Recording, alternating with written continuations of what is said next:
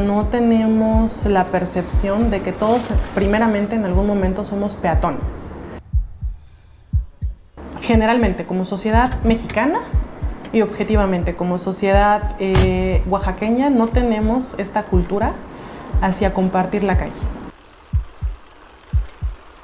Y entonces también nosotros como sociedad empezamos a tener este estigma de que es pobre quien anda a pie o quien anda en bicicleta darnos cuenta de que la persona que va también al volante, que va al manubrio, que va en la silla de ruedas, que va caminando, tienen familia, tienen un destino al cual llegar, tienen una persona que los va a extrañar si el día de mañana no llegan y que nada te afecta a ti levantarte cinco minutos más temprano para llegar a tiempo. Yo como automovilista no me puedo pasar ni brincar el derecho del ciclista, del transporte público, ¿no? Y ahí, que no hay que ser gandallas, ¿no? La calle se comparte, necesitamos calles seguras, peatones primero, y así, peatones primero, siempre. Cuando me dicen, Esther, ¿por qué haces esto? ¿Por qué, por qué colectivo Gaby Bici Blanca? Porque yo viví una serie de revictimizaciones que a la fecha sigo viviendo, una serie de injusticias que no, no me gustaría que otras más vivan, un proceso que lo llevé los primeros tres meses sola, ¿no? Sin saber absolutamente nada de leyes. Y por eso nosotros desde el colectivo tenemos este apoyo a las víctimas indirectas o directas de siniestros viales.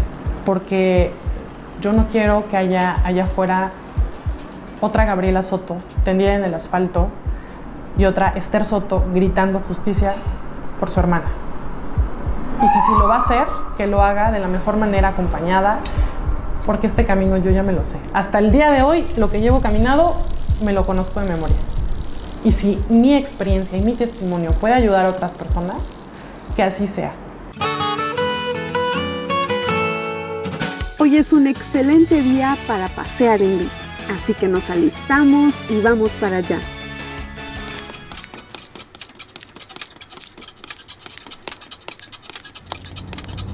Ya en la ruta, queridos y queridas seguidores del podcast Amuleto, nos encontramos con que en algunas esquinas de la ciudad de Oaxaca, tanto peatones como ciclistas, pues nos tenemos que detener porque los automovilistas no nos dan el paso. Vamos a ver qué está pasando. Bueno, de pronto por el tráfico no nos dejan circular de pronto también la cuestión de los semáforos, ¿no? Le da el paso a los automovilistas que vienen a la izquierda, luego a los de derecha, pero se olvidan de que también tanto ciclistas como peatones pues tenemos que llegar a nuestro destino, ¿no? Bueno, entre estas vueltas me ha llamado mucho la, atención de eh, un colectivo hemos encontrado algunas bicicletas con algunas biciplacas, entre ellas Muévete en bici, La Eterna Rebelde, La calle se comparte, No más muertes viales y En casa me espera. Esta es una iniciativa que se me hace muy interesante y muy adecuada para nuestro contexto vial. Y entonces nos encontramos con Esther Soto, quien actualmente es directora del colectivo Gaby Blanca. Muy buenos días, Esther. Platícanos, por favor, cómo surge el colectivo Gaby Blanca. El colectivo como tal, Gaby Blanca, surge a partir de la muerte de mi hermana Gabriela Soto García. Ella fue ciclista y falleció el 18 de diciembre de 2020. Fue atropellada por un autobús de la línea Sachilayo. Cuando Gaby regresaba de su trabajo, tenía un centro educativo a nivel preescolar y primaria ella venía sobre el bulevar Guadalupe Hinojosa y este vehículo de Sachilayo venía echando carreritas con otro vehículo de la misma línea. Es así que pues realmente no, no le importó la vida de mi hermana, la atropella. Gabriela pasa en el asfalto de 20 a 15 minutos tratando de resguardar su vida. Ella además de ser pedagoga era paramédico de la Cruz Roja, entonces tenía un poquito de noción sin embargo, pues mi hermana cae en un coma y fallece. La ayuda no llegó a tiempo, los números de emergencia no se activaron a tiempo, porque la gente está muy habituada siempre a ver un hecho vial como algo trágico y dramático y lleno de sangre y con exposición de, de, órganos y Gabriela no cumplía con esos requerimientos que la sociedad ha normalizado para atender a una emergencia. Es pues que mi hermana fallece y el 20 de diciembre de 2020 se coloca la bicicleta blanca de Gabriela en el Boulevard Guadalupe Hinojosa, a la altura de Tabijojo, y pues ahí nace Gaby Bici Blanca. Empezó solamente siendo mi padrino y yo. Realmente en mi casa éramos cuatro personas y terminamos siendo dos porque mi papá falleció un mes antes por COVID y al mes matan a mi hermana. Entonces, en todo este proceso siempre ha habido un reclamo de justicia, porque argumentando que a mi hermana no la vieron, yo me propuse que vieran la causa de Gabriela Soto García. Me propuse exigir justicia por Gaby Soto. Sigo en ese trámite, en ese proceso todavía, sigue un proceso penal abierto. Y así nace el colectivo Gaby Blanca encabezado por mí y por la perra que ella deja, una husky siberiano de cuatro años, tres años en ese momento. Así empezamos, Gaby Bici Blanca. Amigos de mi hermana, amigos míos, sociedad civil, poco a poco se fueron adentrando a esto.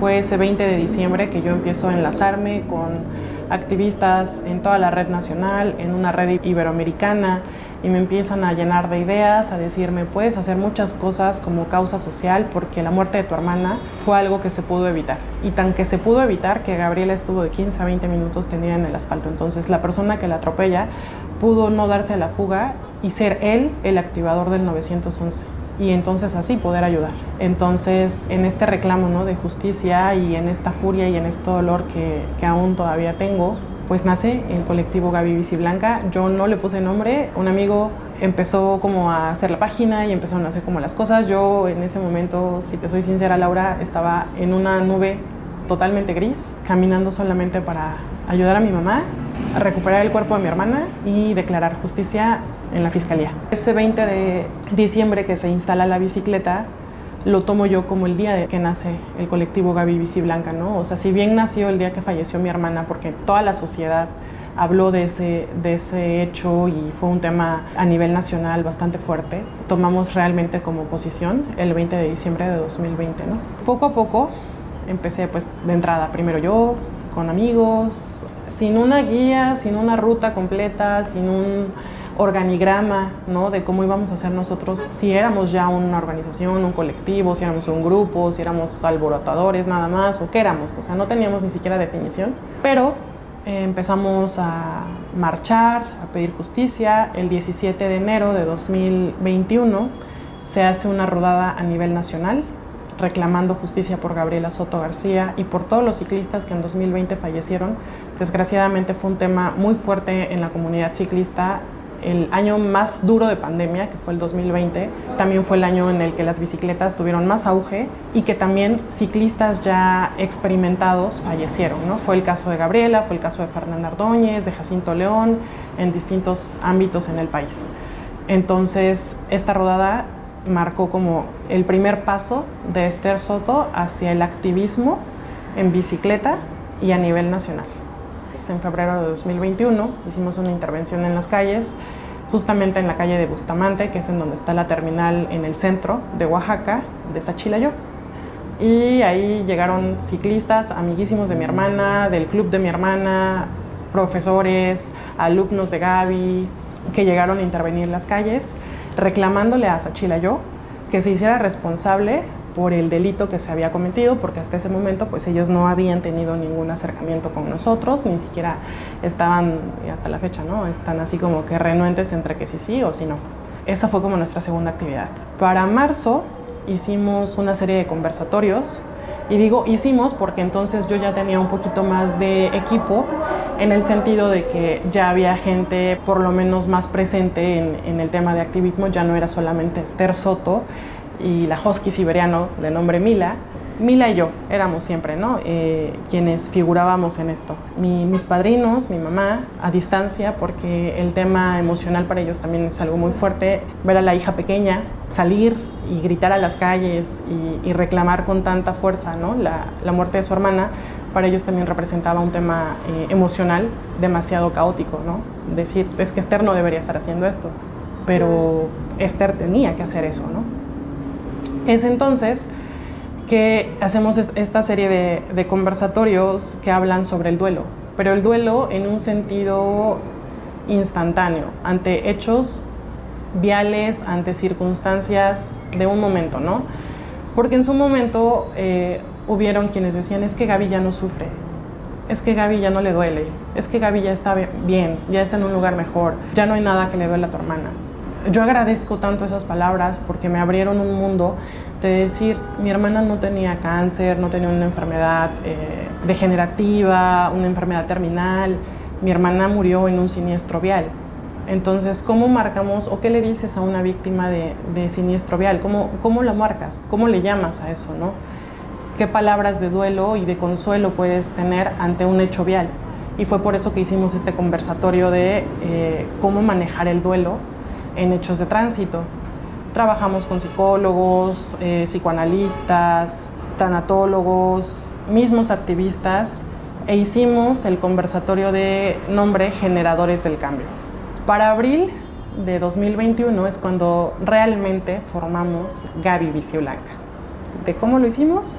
Una rodada infantil el 30 de abril, nacemos y lo estamos pedaleando juntos seis personas. Por ejemplo, la rodada Gaby Visible, que también se hace en marzo, en el aniversario de mi hermana, en este sentido de el argumento que siempre me ponían es que no vieron a tu hermana, es que no la vieron. Yo no me explico cómo un viernes por la mañana no puedes ver a un ciclista a las 7.45 de la mañana. Entonces, de ahí que nuestra rodada Gaby Visible sea nocturna y sea fosforescente o neón o con luces, en este sentido de ahora sí me vas a ver. ¿No? Ese es como este el, el, tema ¿no? principal veme, porque existo y porque tengo el derecho de transitar la calle igual que tú. Y entonces este 30 de abril nacemos ya formalmente como el colectivo Gaby Blanca y desde entonces ya vamos a cumplir tres años, tres años sin Gaby, dos años del colectivo Gaby Blanca. ¿Cómo era Gaby Soto? Mi hermana era 10 años mayor que yo, falleció a los 38 años. Ella de profesión era pedagoga pero tenía a su cargo y, de manera eh, pues prácticamente propiedad suya un preescolar y una primaria en Jojo. Tenía eh, maestría en educación especial y su escuela era inclusiva.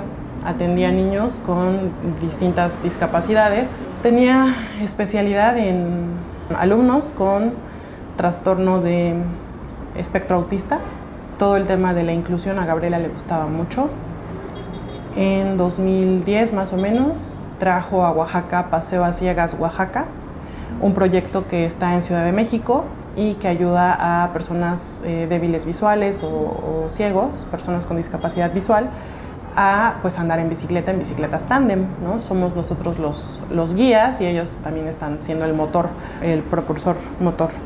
Y ganó a nivel nacional la primer carrera de tándem eh, ella fue guía de otra chica, lo ganaron, Gabriela sabía braille, lengua de señas, además de hablar inglés, un poquito de francés, portugués, italiano, estaba aprendiendo coreano, entonces realmente a ella le encantaba todo como lo que tuviera que ver con el aprendizaje y con compartir el conocimiento. Tocaba el piano, estaba aprendiendo a tocar el violín y tocaba la armónica. Eh, tenía una perrita husky, que ahora eh, es herencia mía, con quien entrenaba y, y, corría. Gaby empezó a utilizar la bici de manera constante como medio de transporte, yo creo que desde 2016, 2015, y a partir de 2018 empezó a integrarse ya más hacia el ciclismo deportivo de montaña. Cuando ella fallece, ella es miembro del, Club de Nito, Ciclistas en Movimiento, mismos que colocaron la bicicleta blanca. En su personalidad era una persona súper noble, y no lo digo porque sea mi hermana, sino hablo del ser humano que era ella. Era una persona noble, era una mujer muy fuerte, pero de un carácter tan gentil y tan solidario. Participaba como voluntaria en el comedor de la iglesia de Consolación apoyaba a personas en situación de calle, siempre trataba de, dar a, otros, ¿no? Gaby era de las personas que que podía ser tan dadivosa que, que te dejaba sorprendido y siempre te motivaba ¿no? a, tener proyectos personales. Siempre era como de, tienes que ahorrar y cuáles son tus metas y cuáles son como en las cosas en las que te quieres eh, desenvolver y nunca dejes de aprender. Ella siempre me decía, parece difícil hermana, pero no es imposible. Entonces no importa el tiempo que te lleve, realízalo, porque no es imposible. Entonces siempre era una mujer súper perseverante, una mujer muy segura de sí y mi mejor amiga, ¿no? Ahora sí, ya hablando de, un ámbito personal, era mi mejor amiga, fue la persona con la que yo he aprendido más, fue al mismo tiempo amiga, hermana, cómplice, mamá, maestra, y amaba a los niños, amaba la educación y, veía en los niños grandes potenciales de ser humanos y de adultos funcionales mejores que los que hay ahora en nuestra generación, ¿no? Y por eso desenvolvía, siempre decía a todos los niños les tienes que dar la oportunidad del desarrollo y de un desarrollo oportuno y, darles las mejores herramientas, no solamente para ser abogados o doctores, profesionistas, sino también como formadores, como seres humanos, como con calidad humana, con calidad moral, ética. Entonces siempre estaba tratando de impulsar eso. Y le encantaba la pedagogía, le encantaba la docencia, le gustaba mucho también el aprendizaje, era amante de los rompecabezas, de los juegos de mesa y le gustaba fomentar la lectura. Esa era mi hermana. Tenía el corazón increíble. ¿Qué significado tiene la bicicleta blanca? Eh, la bicicleta blanca es un símbolo eh, internacional que se pone por primera vez, pero creo que es en Estados Unidos, como símbolo de un reconocimiento hacia el fallecimiento de un ciclista que no debió haber muerto por un hecho vial. Muere en este punto el ciclista y en este punto se pone una bicicleta blanca como reclamo social y recordatorio eh, a la sociedad, a nuestros tomadores de decisiones, a nuestros gobernantes de decirles, en este punto falleció un ciclista que tenía todas las posibilidades de llegar a su casa, pero no lo pudo haber hecho. ¿Por qué? Por la imprudencia, por el exceso de velocidad, por el, factor humano ¿no? al volante. Entonces, eh, eso es lo que marca una bicicleta blanca. Y cuando ustedes vean una blanca, pues sabrán que en ese lugar falleció un ciclista, una ciclista, por un hecho vial.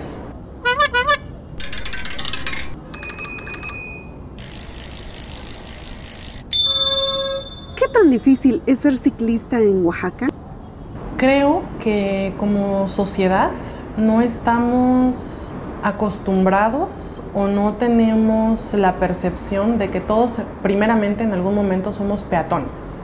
¿no? Desde el momento que yo salgo de mi casa y cruzo a la tiendita de la esquina por la coca de la comida, ahí ya soy peatón y ahora llevémoslo al grado de ser ciclista, ¿no? De me traslado en bicicleta o es un medio de trabajo, es una herramienta de trabajo, ¿no? Creo que como sociedad, generalmente como sociedad mexicana y objetivamente como sociedad eh, oaxaqueña, no tenemos esta cultura hacia compartir la calle. Pero esto también viene, yo siento, desde hace muchísimo tiempo, cuando el vehículo de motor, llámese carro, entra ya a, realmente a, una circulación, ¿no? Fue por ahí del siglo XVIII más o menos, que entonces empieza a hablar como por ejemplo del tema de seguridad vial, ¿no? Ya que eh, entra el primer carro este, automotor que no es eh, dirigido por animales, pero también empiezan a haber este tipo de hechos viales, ¿no? Y la gente empieza a decir, oye, no, pero espérate, porque esto no lo puedo controlar tanto como al animal, ¿no? Que es más lento, que puedo tener un mejor dominio del mismo. ¿No? Y entonces empezamos nosotros como sociedad a empoderar al carro, ¿no? Y entonces también nosotros como sociedad empezamos a tener este estigma de que es pobre quien anda a pie o quien anda en bicicleta, ¿no? Y entonces en, este empoderamiento al vehículo también ganamos, no sé si, dentro de las personas que nos están escuchando eh, tienen este recuerdo de ya se compró Juan su primer carro. No manches, qué privilegio, no hombre. Híjole, ¿cómo le hiciste? Te ascendieron en el trabajo, ¿verdad? No, es que ese Juan ya está ganando, ¿eh? No, y es que ese Juan ya tiene mejor estatus social. ¿no? Un mejor estatus socioeconómico, te pone por arriba de la jerarquía de muchas personas, ¿no? Y entonces en esta selva de asfalto tenemos al vehículo de motor como el principal usuario de la vía, pero también como el principal, el actor, pero también como el principal depredador de la selva asfáltica, ¿no? Hacia nuestra sociedad. Entonces creo que nosotros como sociedad tenemos que empezar a partir por el hecho de que es la pirámide de movilidad. Y esta pirámide nos habla que el principal actor debería ser el peatón. Las calles en el inicio ni siquiera estaban diseñadas para carretas, sino para el, andar de la gente. Después llega la bici, porque la bici llegó antes que el carro. Y entonces siguen siendo calles angostas que permitan el flujo de las bicicletas. Y entonces en el segundo lugar tenemos a los ciclistas o vehículos que no son motorizados y son propulsados por tracción humana, ¿no? Patines, patinetas, monopatín, bicicletas. En el tercer escalón de la pirámide de, de movilidad tenemos transporte público y vehículos de emergencia, ¿no? Ambulancias, pipas de bomberos. En el cuarto lugar, suministros, transporte de carga que trae los bienes alimenticios ¿no? a, las comunidades. Y quinto lugar, motocicletas y vehículo privado. O sea, íbamos en el sentido de que es primero el peatón, después los ciclistas, después el transporte público, porque le está dando de punto A a punto B por lo menos a 20 personas el, el traslado. ¿No? Servicios de emergencia, porque ellos tienen todavía la preferencia, ¿no? De llegar al hecho. Eh, transporte de carga que te va a traer aquí a Bodega Horrera, al Chedraui, al Walmart, tus alimentos. Y en último lugar, pues los actores que realmente no están haciendo ningún bien para, para, la comunidad. El vehículo privado, que a mí, Esther Soto, me llevan de mi trabajo a mi casa y de mi casa con mis amigas, tal vez, ¿no? Por ejemplo. Pero ¿qué le aporto yo a la sociedad como vehículo privado? Nada. Entonces de ahí viene la pirámide de movilidad. Pero también es una pirámide de vulnerabilidad, si te das cuenta, porque entonces es el peatón y el ciclista quienes tienen pues este peligro ante este depredador que es el vehículo. El polígono arquitectónico del centro de Oaxaca no está diseñado para carros. Vemos banquetas más anchas, más angostas. Vemos en algún lugar, híjole, la super banquetota, ¿no? Y super ancha. Pero después las vemos chiquitita, chiquitita, chiquitita, ¿no? Y que apenas si pasa tu piecito uno adelante, uno del otro, o prefieres bajarte, porque entonces no lo consideras como banqueta. Pero aquí también tendríamos que estar hablando de otro problema, que no es vial, sino en temas de propiedad, ¿cuánto estamos abarcando del dominio público, o sea, de la calle. O sea, yo como dueña de esta casa a veces digo, y aquí empieza mi casa, ¿no? Y que el peatón se pase por donde quiera. Y si también el municipio y el gobierno permiten este tipo de hechos, pues el peatón no tiene ningún espacio para transitar. ¿Qué se ha sucedido con las ciclovías? Las ciclovías en su momento tendrían no que ser confinadas, pero esto no lo vamos a poder quitar si de entrada no empezamos con este hábito de compartir la calle a todas las personas que nos estén escuchando, o sea, háganse al hábito de compartir la calle. ¿Y en qué sentido? Eh, darnos cuenta de que la persona que va también al volante, que va al manubrio, que va en la silla de ruedas, que va caminando, tienen familia, tienen un destino al cual llegar, tienen una persona que los va a extrañar si el día de mañana no llegan y que nada te afecta a ti levantarte cinco minutos más temprano para llegar a tiempo. Tener una agenda mejor organizada para poder llegar a tiempo. ¿Sí? Eh, bueno, tenemos un estado caótico en temas de paz social en el sentido de que a cada rato nos están bloqueando. Ok, yo creo que toda la sociedad oaxaqueña ya puede entender que digamos, oye, llevo 15 minutos de retraso porque hay bloqueo en esta zona y todos sabemos que puede ser una realidad día a día en nuestro estado. Entonces, tener este eh, hábito de compartir la calle y de no vivir tan a prisa. ¿Sale? Porque justamente el estar echando carreritas, el estar diciendo es que tengo que ganar el pasaje, tengo que hacer esto, provocan siniestros viales. ¿De qué manera se pueden prevenir los accidentes viales? El casco es para prevenirte a ti ciclista de el terreno en el que vayas, de la mala pericia que tengas y que esto te provoque una caída, ¿no? Pero no te va a prevenir ante una tonelada y media que además viene a 80-90 kilómetros por hora. O sea, no, jamás. Y entonces, empezar a tener esta misma voz que usamos en redes sociales, empezarla a tener en las calles. Cuando estamos en el taxi colectivo, cuando vamos en el taxi particular, en el Uber, Didi, cuando venimos en el camión, cuando venimos con el amigo que viene manejando borracho y decirle, oye, güey, bájate, espérate. Pero entonces, ¿y si empezáramos nosotros a hablar eh, y dejar de escudarnos en una red social y empezar a levantar la voz cuando vemos al chofer de transporte público que viene echando novio con su novia aquí en el bote de pintura y que vienen aquí hablando, o el chofer que viene viendo TikToks y viene manejando al mismo tiempo, o que viene hablando por teléfono y se priva de un sentido tan importante como es el de la audición, y le decimos, oye, compa, párate, ¿no? Eso no se puede. ¿Por qué nos da miedo hablar? Ahí, en ese escenario.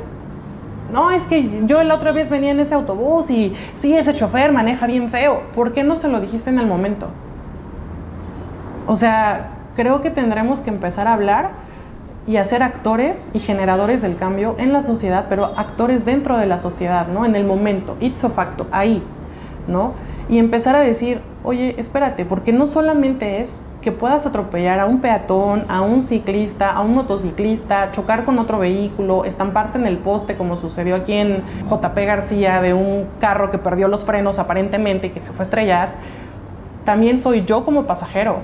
Y si después de esto yo empiezo a tener dolores de columna, dolores en cuello, y si por tu imprudencia yo llego a tener una fractura, una lesión, ¿hay un seguro que me va a respaldar a mí? ¿Está tu empresa garantizando un seguro a mí como usuario del transporte público? ¿Tú te vas a ser responsable de eso? ¿Qué va a pasar con mi familia? ¿Qué va a pasar con tu familia, chofer? ¿Qué va a pasar con la familia de la tercera persona involucrada, llámese peatón, ciclista, automovilista? Y entonces tenemos que empezar a ser ejecutores de ese llamado de atención, ¿no? Y empezar a actuar de esa forma. Y eso es lo que nosotros hacemos en el colectivo Gaby Bici Blanca motivamos a la gente a que hablen y que no se escuden en, una red social, porque a diario vemos, mmm, ni llevaba chaleco eh, antirreflejante. Bueno, señores, que no lo necesito. Necesito que ustedes, que son los depredadores al volante, sean conscientes de la vulnerabilidad mía. Sí, claro que hay imprudencias en los dos bandos, por supuesto, y también en los peatones, en todos. El ser humano, por naturaleza, también es imprudente. Y él puede andar en bici, en patines, caminando, en un tráiler y va a ser imprudente si el ser humano es imprudente. ¿Qué acciones conscientes podemos realizar para evitar accidentes viales? Saber que la calle se tiene que compartir, que tanto derecho tienes tú como lo tengo yo. Curiosamente, Laura, el día que fallece mi hermana, el 18 de diciembre de 2020, se publica en el Diario Oficial de la Federación una reforma al artículo cuarto que habla sobre el derecho a la movilidad. Entonces, qué irónico es para mí decir que ese día yo perdí a mi hermana cuando se estaba constitucionalizando el derecho a la movilidad. Y aprender un poco, ¿no? O sea, si quienes nos están escuchando ahorita no tienen conocimiento del derecho a la movilidad, bueno, eh, saber que este derecho nos habla sobre... Eh, que cualquier persona eh, puede moverse sin eh, restricción. Entonces, eh, eso sería. Aprender a compartir la calle, saber que toda persona tiene el derecho a la movilidad en condiciones de seguridad vial, accesibilidad, eficiencia, sostenibilidad, calidad, inclusión e igualdad, tal como lo marca el artículo cuarto, que habla sobre el derecho a la, a la movilidad. Y saber también que ya tenemos ahora la ley de, movilidad que, se, que entró en vigor el 18 de mayo de 2022 y que eh, pues justamente ¿no? esta primera ley general de movilidad y seguridad vial es empujada desde sociedad civil. Y entonces tenemos todos estos actores, el derecho a la movilidad. Yo, Esther Soto, elijo moverme hoy caminando, pero mañana voy a elegir moverme en bicicleta y quizás el viernes quiera utilizar el transporte público. Y tengo todo el derecho de ir caminando, en bicicleta, en transporte público, en mi transporte privado, en la moto con mi novio. Y tengo el derecho de ejercer este, este derecho a la movilidad. Mafalda, Gabriela me enseñó a leer a través de Mafalda, en alguna de sus tiras dice que tus derechos terminan cuando empiezan los del otro. Y esto te lo habla Libertad, me parece. Libertad y, Mafalda tienen esta conversación sobre los derechos y entonces hacemos esto, ¿no? De mi derecho va a terminar cuando tu derecho empiece. Y entonces, ¿qué quiere decir? Mi derecho se tiene que tener un stop cuando el derecho de la otra persona tenga, ¿no? Entonces, yo como automovilista no me puedo pasar ni brincar el derecho del ciclista, del transporte público, ¿no? Y ahí que no hay que ser gandallas, ¿no? La calle se comparte, necesitamos calles seguras, peatones primero, y así, peatones primero, siempre. Guiándonos por la pirámide de, movilidad, guiándonos por el derecho a la movilidad, guiándonos por la Ley General de Movilidad y Seguridad Vial, que necesita ser armonizada en nuestro estado todavía. Entonces, tenemos muchos actores y tal vez la sociedad no está enterada de esto. Nos queda a nosotros como sociedad civil, como activistas llevar este mensaje, ¿no? Tener eh, estos recursos como el día de hoy de, poder transmitir a, la sociedad eh, las garantías que tienen. Entonces, por un lado, compartir la calle, pero por el otro, que todas las personas, que todos los actores, tanto transportistas, tanto ciclistas, peatones, todos tomen conciencia. La, la, clave aquí es sí tomar conciencia. Sí. Justamente con lo que decías, ¿no? ¿Dónde termina mi libertad, mis derechos? ¿No? Cuando comienzan los derechos. Claro. Y, y como ejercicio solamente, ¿no? Si en este momento yo les pido a ustedes que piensen en una persona cercana a ustedes que haya tenido un choque, un siniestro, un casi me atropellan, o si lo atropellaron, o murió prensado, malamente dicho, o alguien que conocemos que maneja en exceso de velocidad, alguien que conocemos que agarra la fiesta a fin de semana y agarra también el volante. Si yo les pregunto, ¿conoces a alguien así? ¿Ustedes qué me dirían? Porque yo puedo decir que sí y en cada uno de los escenarios te puedo decir que conozco a alguien así. Conozco al que ya chocó, conozco a la persona que atropellaron mortalmente y es mi hermana, conozco muchas víctimas indirectas, tengo al amigo fiestero que no entiende que volante y alcohol no van de la mano, tengo al amigo que a todos lados llega tarde pero siempre le va pisando al, acelerador. Conocen a tantos actores de, este, de estos medios y tantos protagonistas posibles de un siniestro vial. ¿Y qué pasaría si el día de mañana tú no estás en tu casa? Si tú no llegas si el día de mañana tú sales a tu trabajo, a la escuela, a ver a la novia, al novio, si sales de compras. Y quien llega a tu casa es un policía a decirte si es usted familiar de,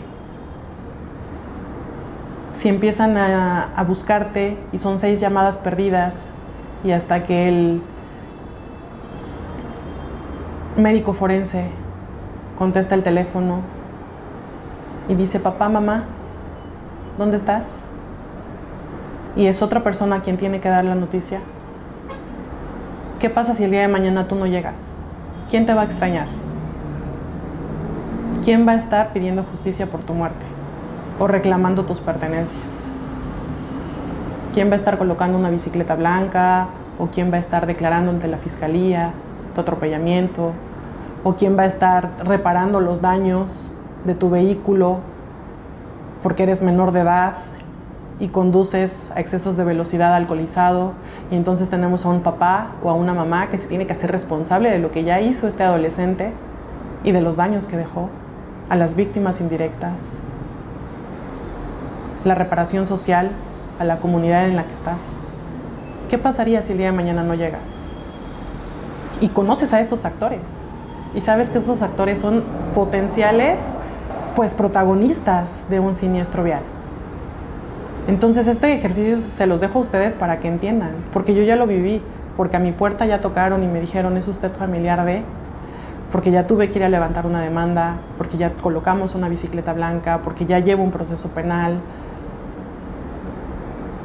porque ya hay alguien que no se está haciendo responsable de la muerte de mi hermana.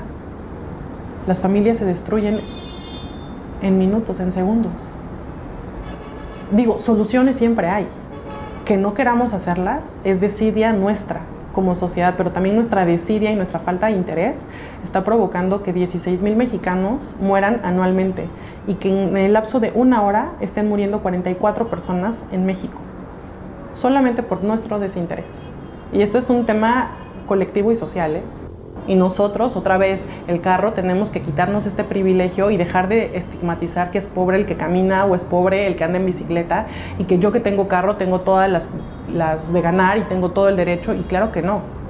Porque aparte la mayoría ni paga tenencias y licencias vigentes seguramente no las tienen y eso ya no es tema de la Secretaría, sino tú como responsable al vehículo, si tienes tu licencia, si tienes tus papeles en regla, porque si, si el día de mañana tú causas un siniestro, no solamente va a ser el siniestro y a ver si tiene seguro, sino también, ay no señor, usted tiene este, multas de tal año, ¿no? Y el, la tarjeta de circulación ni la trae en vigencia, ¿no? En, en, vigor. Entonces, oye. ¿Por qué es importante que las personas conozcan la lucha del colectivo de Gaby Visiblanca? Claro, mira, cuando nacemos, y esto todos, hasta mi mamá me lo preguntó, me dijo, ¿por qué? Y le dije, bueno, esto que tú y yo estamos viviendo, lo hemos vivido en un tema muy fuerte, en el sentido de que no me permitieron reconocer el cuerpo de mi hermana si antes yo no declaraba el fallecimiento. Y yo les decía, pero ¿cómo pretenden ustedes que yo declare? A mí nada más por sentido común me decía, ¿no? O sea, ¿cómo voy a declarar por alguien que no he visto? ¿Y si no es mi hermana? Y yo ya estoy declarando por una persona, ¿no? Y al rato, y si llega la familia, ah, bueno, entonces este, le tomo una foto y se la mando. Y le dije, ¿cómo le vas a tomar una foto? O sea, aquí estás violentando los derechos de la víctima, aunque ella está muerta. ¿no? Y estás agrediendo también mis derechos como víctima indirecta. Te cuento esto brevemente porque sé que voy a llegar al punto de tu pregunta. Y yo me descubro, me quito la mascarilla, estábamos en tiempos todavía de pandemia muy fuerte, y le digo al funcionario de la CEMEFO, le digo, ¿puedes por favor revisar que la persona que esté ahí, tendida en esa mesa, se parece a mí? Mi hermana y yo teníamos tres lunares gemelares. ¿Qué quiere decir? Que las dos teníamos los tres mismos lunares en el mismo lugar. Entonces me descubro y le dije, ¿puedes revisar que tenga estos tres lunares? Y si coinciden esos tres lunares es mi. Llega de nuevo y le dije, pero no quiero que le tomes una fotografía, que al rato pueda estar circulando en redes, que al rato, o sea, además de que es demasiado violento y agresivo para la persona que está recibiendo la noticia, verla en foto, no hombre, o sea, jamás. Y me dijo el señor, sí, sí es. Le dije, ok, entonces ya puedo ir a declarar. Llego a la fiscalía y me dicen, nunca lo vas a encontrar. Señorita, esto pasa de todos los días. Todos los días atropellan gente y el chofer siempre se va. Y bueno, pues es que a su hermana antes no, no la remataron, ¿eh? porque luego este, los concesionarios siempre dicen que sale mejor y más barato un muerto que un vivo y entonces los, los rematan y pero nunca lo va a encontrar, señorita. Le recomendamos que pues ya que le entreguen el cuerpo de su hermana, lo vele, lo entierre o a ver qué le hace, pero este, pues ya, esto se sigue de oficio, pero realmente que tenga usted que estar aquí, pues no, porque no, no se encuentran a los choferes luego, ¿eh? luego se van. Las empresas luego los esconden. No, y ya debe estar en otro estado ahorita, ¿no? Rumbo a otro lado. Así, así me lo dijeron. Una funcionaria de la fiscalía que se sintió con eh, el derecho de poder decirme esto, ¿no? Y yo le dije, no, yo conozco mis derechos, yo sé que esto se puede arreglar porque hay una empresa atrás de ese chofer. Y esa empresa es Sachilayo. Y esa empresa tiene que responder por los actos que su empleado tiene. Y esta empresa debe tener un contrato que diga que el chofer, Benito Juárez, lleva el autobús a guion 123. ¿No? Porque ese es el organigrama de toda empresa. Y si somos empresas socialmente responsables, tenemos que ser socialmente responsables de manera literal, ¿no? Entonces, cuando me dicen, Esther, ¿por qué haces esto? ¿Por qué, por qué colectivo Gaby Bici Blanca? Porque yo viví una serie de revictimizaciones que a la fecha sigo viviendo, una serie de injusticias que no, no me gustaría que otras más vivan, un proceso que lo llevé los primeros tres meses sola, ¿no? Sin saber absolutamente nada de leyes. Recuerdo muy bien a una amiga de mi hermana, que es abogada, que llegó al funeral y me dijo, ¿tú lees la Biblia? Y le dije, sí. Y me entregó un código penal del estado de Oaxaca y me dijo, esta es tu nueva Biblia. Si tú quieres justicia por tu hermana, léelo. Y entonces, ¿por qué Gaby Bici Blanca apoya a las víctimas, porque yo, siendo víctima indirecta, conozco todo el trasfondo que puede haber, todos los malos tratos, las faltas de comunicación, las faltas de empatía, eh, la falta de calidez humana, ¿no? Y que mucho se habla siempre de, es que el médico ya perdió su calidad humana, porque nos ve como, como objetos, es que no tiene, eh, como nos dicen siempre, eh, vocación, ¿no? Es cierto, muchas veces nosotros en el ámbito de la salud perdemos este sentimiento humano, ¿no? pero tampoco nos podemos hacer vínculos con cada paciente porque tampoco es sano en nuestra profesión, ¿no? Pero tratamos de ser y esmerarnos a ser profesionistas éticos y morales. Lo mismo se pide en las autoridades, lo mismo se pide en la CEMEFO, en la policía vial, en la policía eh, estatal, en los fiscales en las mesas en Ciudad Judicial, en el sector metropolitano, que tengan esta solidez humana, y hablo solidez, o sea, esta entereza humana de poder hablar con la otra víctima, ¿no? Y, decirle, sí, señor, sucedió esto. Yo entiendo que son muchos los delitos que se ven, los que se persiguen, pero ponernos solamente un minuto en ese espacio y decir, esta persona está sufriendo más que yo, que no me tomé el café de la mañanita. Esta persona le está cambiando el mundo ahorita más y peor que a mí que se me rompió la uña tener esto. Y por eso nosotros acompañamos a las víctimas, porque yo ya lo caminé sola, porque no es un camino por nada fácil, es un terreno sinuoso, es un terreno muchas veces con una neblina y que vas buscando luz y vas buscando luz y vas tanteando, ¿no? Y diciendo, es por acá. Y si ya hay un bache te caes, pero te tienes que levantar. O a veces te rindes y también se vale. Y por eso nosotros desde el colectivo tenemos este apoyo a las víctimas indirectas o directas de siniestros viales. Porque yo no quiero que haya allá afuera otra Gabriela Soto tendida en el asfalto y otra Esther Soto gritando justicia por su hermana. Y si, si lo va a hacer, que lo haga de la mejor manera acompañada, porque este camino yo ya me lo sé. Hasta el día de hoy, lo que llevo caminado, me lo conozco de memoria. Y si mi experiencia y mi testimonio puede ayudar a otras personas, que así sea. Porque entonces le estoy dando voz también a las otras víctimas, a las que no tuvieron voz, a las que han sido olvidadas, a las que no nombramos, a las que solamente aparecen en un pedacito de la nota roja. ¿Cuáles son eh, los procesos o procedimientos de este acompañamiento? Bien, desde que nosotros eh, nos enteramos, por ejemplo, tenemos en códigos de salud nos hablan, ¿no? Códigos amarillos, rojos o negros. Amarillos, eh, herido, pero no es de gravedad. Rojo, herido de gravedad. Negro, falleció. Si a nosotros nos llegan mensajes a la página del colectivo, si nos llegan eh, mensajes a nuestro número del colectivo, ciclista, lo que sucedió el 6 de enero, por ejemplo, con el señor Raúl. Ciclista, bicicleta de montaña, código negro, División Oriente nos trasladamos al lugar, vemos quiénes están en posibilidades de, ir, vamos dentro de la red, si es código negro, esperamos a que llegue el peritaje, que se lleve de la mejor manera, que tampoco haya estos eh, ultrajos dentro del peritaje, ¿no? Eh, solamente como observadores ciudadanos, no, no nos involucramos, pero curiosamente la gente trabaja mejor cuando se siente observada. Entonces llegamos justamente a hacer esto, ¿no? Esta diligencia de decir y querer reconocer a la persona, buscar una identificación, evitar que le estén tomando fotos, porque ya tenemos leyes que amparan a las víctimas mortales, eh, que no puedan estar siendo difundidas. Hay una seña particular, un tatuaje, un lunar, una cicatriz, un uniforme.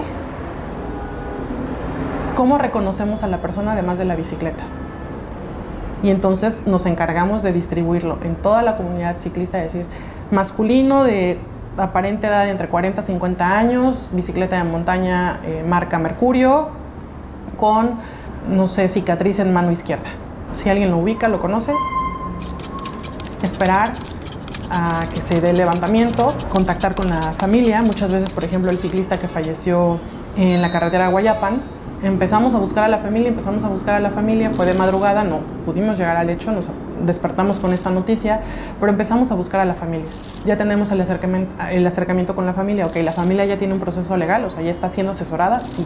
No, ok, buscamos dentro de la red, eh, a nivel nacional hay redes de abogados en hechos viales, que están trabajando con las víctimas, llegan, ok, te enlazamos con un primer contacto de eh, apoyo legal, apoyo tanatológico que lo tenemos en, la, en el colectivo, ok, necesitas hablar con alguien, necesitas escuchar algo, necesitas desahogarte, tenemos tanatólogos. Colocación de bicicleta blanca. La familia quiere una bicicleta blanca. Y hay quien me dice, deberíamos ponerla, sí o sí, pero nadie piensa en los derechos de las víctimas indirectas, en la revictimización que puede llegar a ser para esa familia que dice, a cinco minutos de mi casa falleció mi esposo, mi hermano, mi padre, y lo que esa bicicleta puede representar para mí en mi proceso de duelo. Entonces, por respeto a la familia, nosotros siempre preguntamos, ¿autorizan ustedes que pongamos una bicicleta blanca? Y todos se quedan como de, híjole, pero es que no, no, la bicicleta no la tenemos. No, no se preocupen, nosotros encontramos una bicicleta, la pintamos de blanco, nos, nos encargamos de colocarla, como fue el caso de Ricardo, y eh, llamamos a la sociedad y les apoyamos. Y si nuestra voz colectiva puede funcionar para que ustedes exijan justicia, lo haremos. Y lo hemos hecho con peatones de, Esther, atropellaron a mi hermano, no sé qué sucedió, eh, no sé, ok, ¿Cómo, marcarías un peatón que fallece? Con unos zapatitos blancos tal vez, pero también los apoyamos. No solamente es a los ciclistas, también es a los peatones, a todas estas víctimas directas o indirectas de un siniestro vial. Porque lo que queremos es que se reduzcan las muertes viales en nuestro estado, en nuestro país. Y ese es el segundo objetivo que tenemos, o sea, justamente ¿no? el acompañamiento de las víctimas y también eh, esta promoción de una movilidad sostenible, una movilidad sustentable. Ver que nuestro país y nuestro planeta no están para más hacedores de dióxido de carbono, que si bien nosotros ya somos unos hacedores de, pero estos cambios climáticos no los podemos estar viviendo ya. Entonces, estar fomentando otros medios de transporte, estar exigiendo mejores medios de transporte público en mejores condiciones, mejor condición tanto para el chofer como para el pasajero. Porque si tenemos un transporte público de calidad, el usuario lo va a usar con seguridad, pero tenemos un tema social. Oaxaca es zona de bloqueos y agarramos aquí y quemamos y claro que ningún concesionario va a querer cambiar su Mercedes-Benz de 43 plazas viejito del 98 a uno del 2022 por lo menos para que a la semana se lo estén quemando. Yo entiendo perfectamente, pero dando el primer paso aprendimos a caminar. Entonces eso también marca el colectivo Gaby Bici Blanca, el estar trabajando hacia mejores formas de movilidad. Y en tercer objetivo, estar promoviendo leyes. Nosotros trabajamos, quizás llegamos muy tarde o a muy buen tiempo para impulsar la Ley General de Movilidad y Seguridad Vial. Estuvimos en, en, el Senado de la República, estuvimos en la Cámara de Diputados, estuvimos teniendo conversaciones con personas de la Organización de las Naciones Unidas, con la OPS, con la OMS, de decirles el diseño de la seguridad en, en, México lo tenemos como un proyecto a nivel nacional, ok, ¿qué vamos a trabajar en Oaxaca? ¿Cómo lo vamos a trabajar? ¿Cómo lo vamos a aterrizar?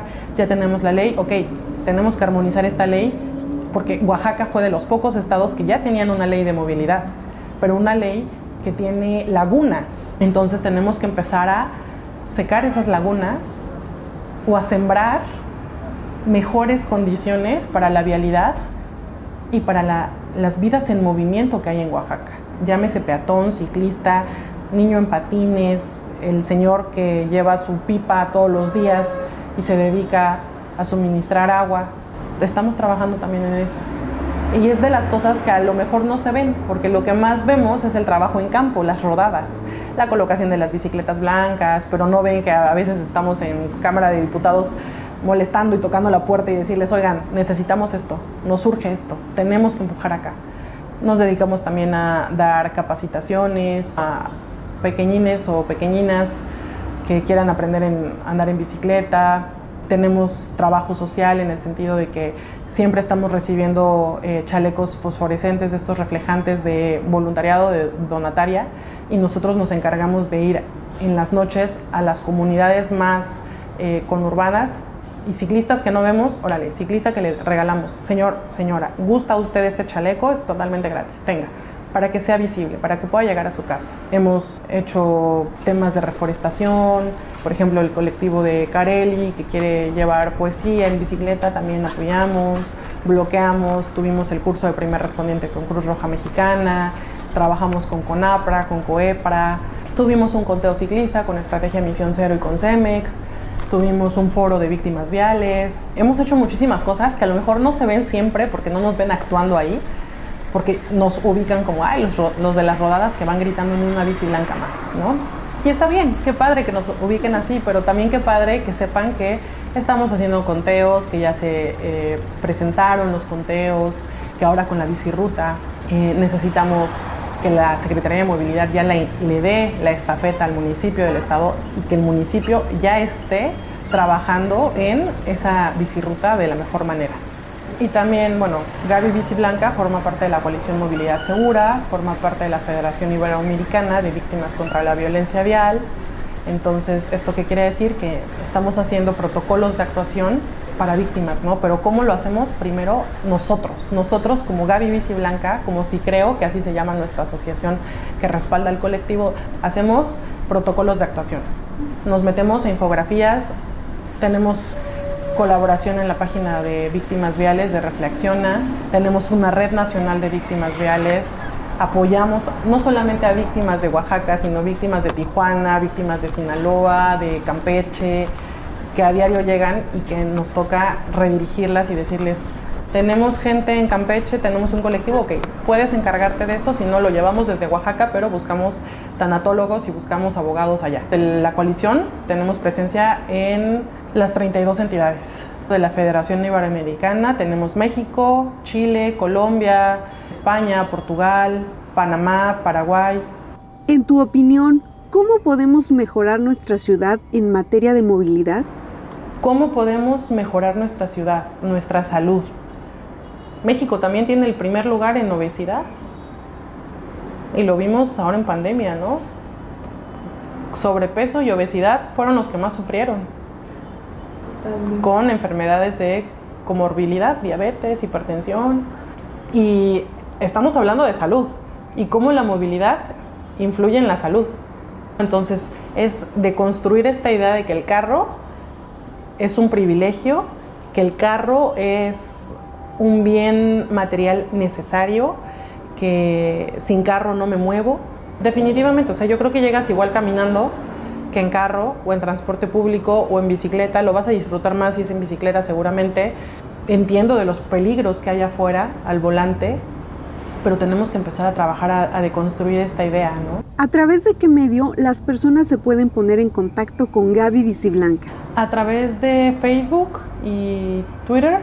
Estamos como arroba Gaby Soto B en Twitter y en Facebook como Gaby Biciblanca o a través del número 951 507 0239 por ahí nos pueden enlazar si conocen alguna víctima, si necesitan ustedes alguna asesoría, algún acompañamiento, lo tenemos. Si quieren formar parte del voluntariado, porque se me olvidó decirte que todos somos voluntarios, no, no hay nadie que perciba pues un ingreso, al contrario, nosotros regalamos nuestro tiempo, nuestro, muchas veces cooperamos ¿no? para cosillas o buscamos este, patrocinios, si alguien nos quiere patrocinar también, todo va hacia una mejor movilidad y hacia menos casos como el que le sucedieron a Gabriela Soto.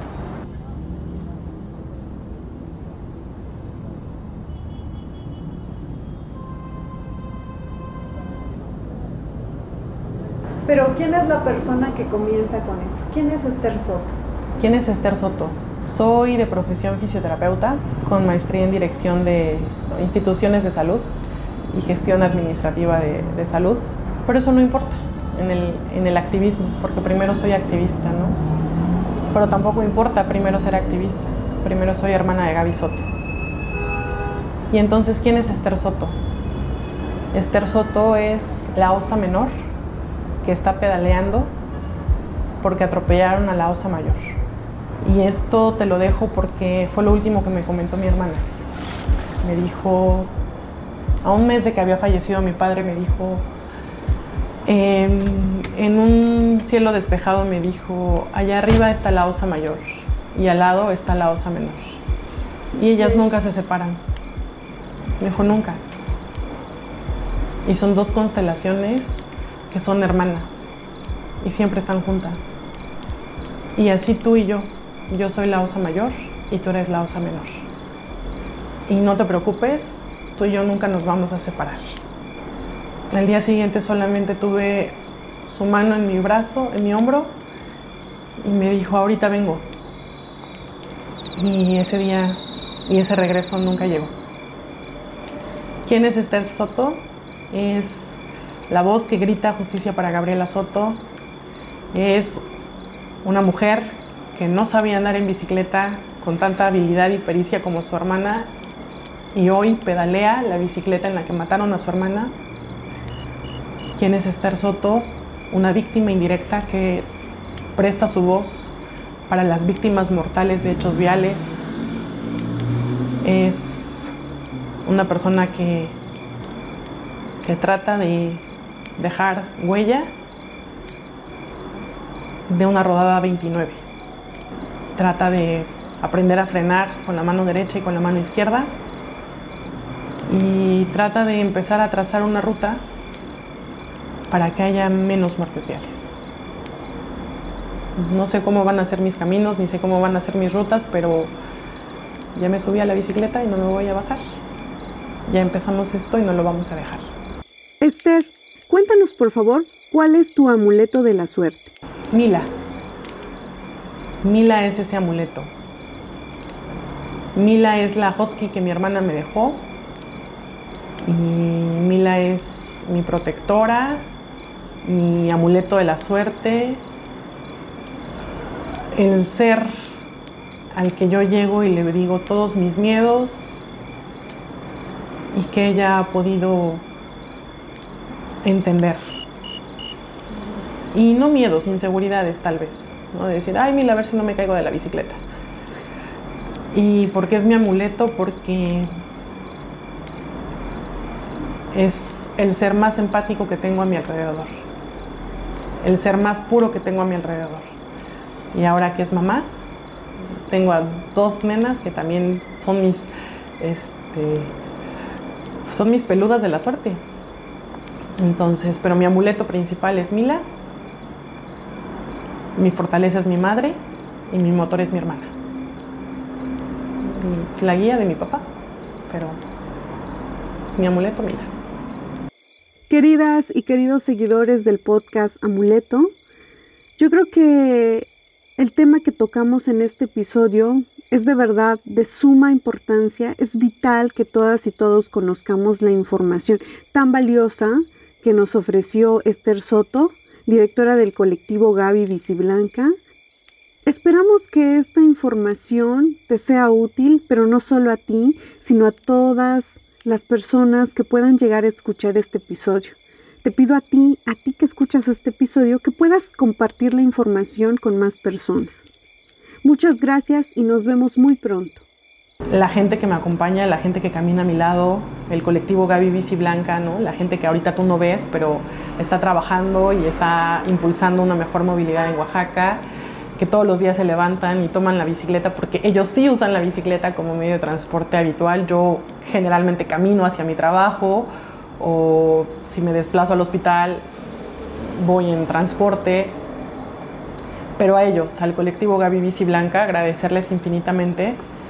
Eh, ellos tal vez no lo saben, pero son muchas veces quienes me levantan y quienes me mantienen eh, centrada y focalizada en, lo que se tiene que hacer el día de mañana agradecerle a David, a Juan, a Jesucita, a Alejandro, a Jonathan por existir, por estar y por tenderme la mano, ¿no? Y sobre todo una mano que muchas veces es para levantarme cuando me caigo de la bicicleta, una mano que es para tomarme una foto, una mano que es para abrazarme, para secarme las lágrimas. Ellos son, ellos son el colectivo Gaby Bici Blanca, ¿no? Ellos son, no, no es Esther Soto, son David, Alejandro, Jesucita, Juan y Jonathan, quienes realmente pedalean a Gaby Bici Blancas.